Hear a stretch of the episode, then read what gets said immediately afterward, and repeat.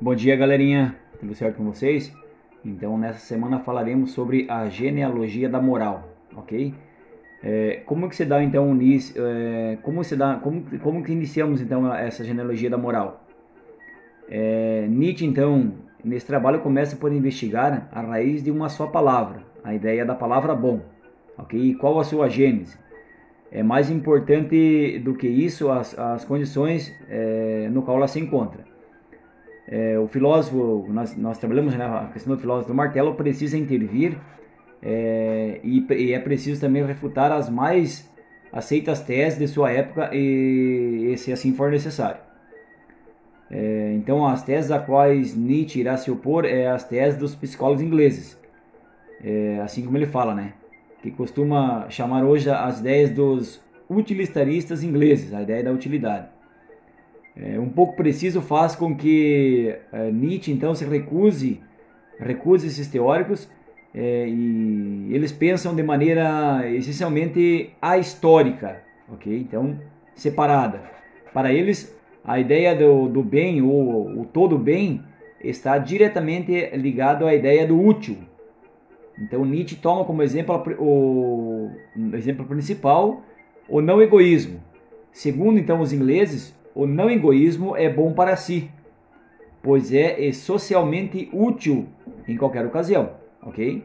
Para Nietzsche, essa teoria, então, simplesmente estabelece a fonte do conceito bom no lugar errado. Ok? No livro Genealogia da Moral, Nietzsche tem a seguinte passagem, vou ler para vocês aqui. Ó.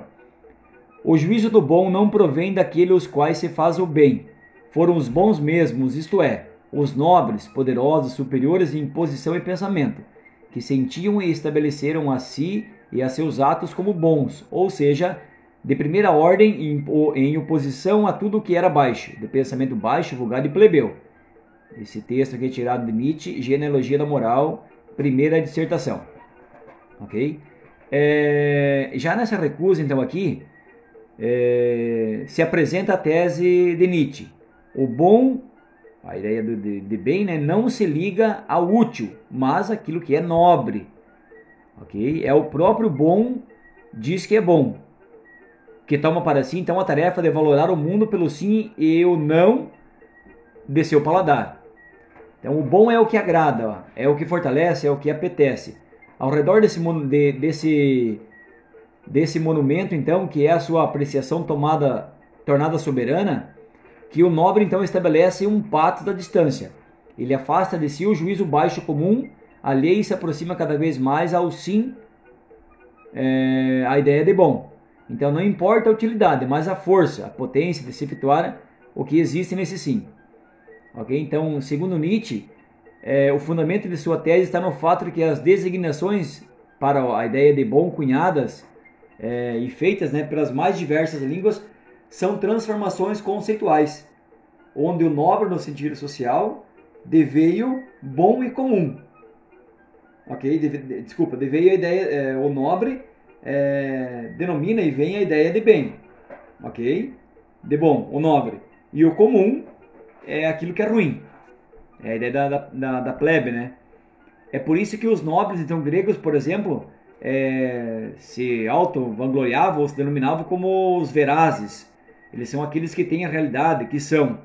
É, eles são então possuidores de algo ou de tipo, de um, de um distintivo de, de, de, nobre, de nobreza, que os torna os portadores, então, se tornam portadores da afirmação de suas vontades, é, que são superiores às demais. Ok? Então, Nietzsche ele vem fazer essa crítica de forma bem ferrenha a principalmente a ideia das religiões. Ok? Então, quando você, você trabalha ah, o conceito de bem e de mal, nós temos que ter como sendo um, uma base da crítica nietzschiana as religiões é, consideradas religiões de rebanho, considerado por Nietzsche, né? Que são as religiões cristãs e o judaísmo, ok? Eles falam que eles trabalham essa ideia de bem e de mal e que o mal é o que leva a, trabalha a ideia de inferno, trabalha a ideia de aquilo que não agrada ao ser superior e a ideia de bem, aquilo que agrada, aquilo que eleva, eleva ao céu. Então, o, os antigos, a, a, quem Nietzsche faz essa crítica, ele se apropria dessa ideia de bem. Então, segundo essa classe, a classe dos nobres, eles são os que se salvarão. E as demais pessoas, os pobres, é, quem é desprovido de bens materiais, eles vão forçar essas pessoas a é, ser, serem dominadas pela classe nobre, em específico com a ajuda da igreja, é, e vão acabar sendo explorados por eles. Ok? Então, na história, isso não é algo legal que venha trazer algum benefício.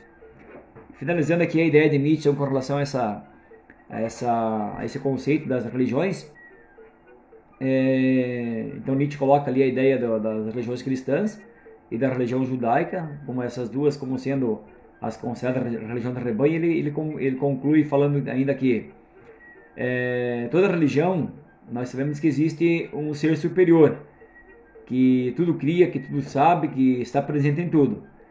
É, então, na vida também, a vida, segundo eles, também é um dom divino, segundo essas religiões. E para agradá-lo, nós devemos viver segundo a vontade desse Deus. Ok? É, por isso que a resposta a essa pergunta lá de, que Nietzsche fala sobre essa religião, é, que Nietzsche pergunta lá, lá atrás, né? Na ideia da, da, do por que as religiões trabalham dessa maneira. É, ele fala que se fundamenta na, na, na vontade de Deus, então isto é, com medo de perder eh, a sua recompensa da vida, que seria a salvação, posteriormente, né?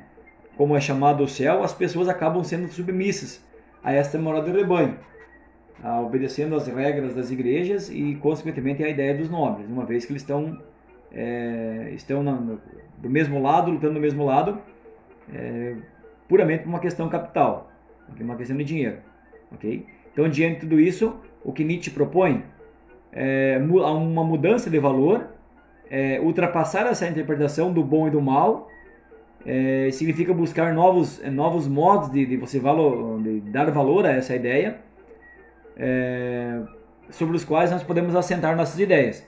Na ideia de que uh, o homem, um novo homem, que vá além dessas ideias. Ele, Nietzsche fala aqui, tem, tem um conceito assim, ó.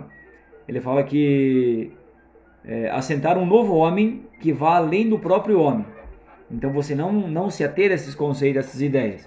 Ele fala que esses são conceitos ultrapassados, mas sim você entender essa ideia do bom e do mal a partir da, da de uma moral atual. Ok? Será que realmente isso que estou fazendo tem sentido? Ou será que isso que eu faço, por exemplo, eu estou beneficiando apenas algumas pessoas e eu estou é, não tem nenhum benefício para mim? E em prol, por exemplo, de uma ideia de salvação, eu abro mão de tudo que eu tenho. Nós sabemos, por exemplo, que é, a ideia divina é uma coisa, a ideia de Deus, a tua fé. E o que as pessoas fazem com essa fé que você acredita é outra coisa completamente diferente. Então você tem que ter, isso que Nietzsche vem alertar. Cuidado com aquilo que você faz é, no mundo atual. Muitas vezes você sacrifica, você, você sacrifica aquilo que é um bem teu para tua família para dar para os homens uma determinada quantia de dinheiro e, você, e quem mais vai pagar com isso é a tua família. Ok? E aí as pessoas falam, ah, mas eu faço o que eu quero com o meu dinheiro.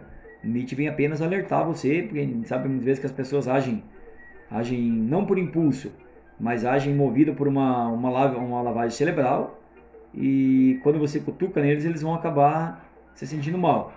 Ok? Então essa é, essa é a intuição, é a intuição não, é o, o, a ideia nietzschiana. Ok, turma? Eu também deixei uma atividade para vocês, quero que vocês escrevam para mim lá é, o que, que, vocês entenderam sobre essa ideia da genealogia, genealogia da moral.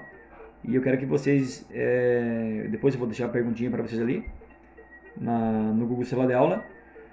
Quero que vocês escrevam o que, que vocês entenderam sobre esse tema.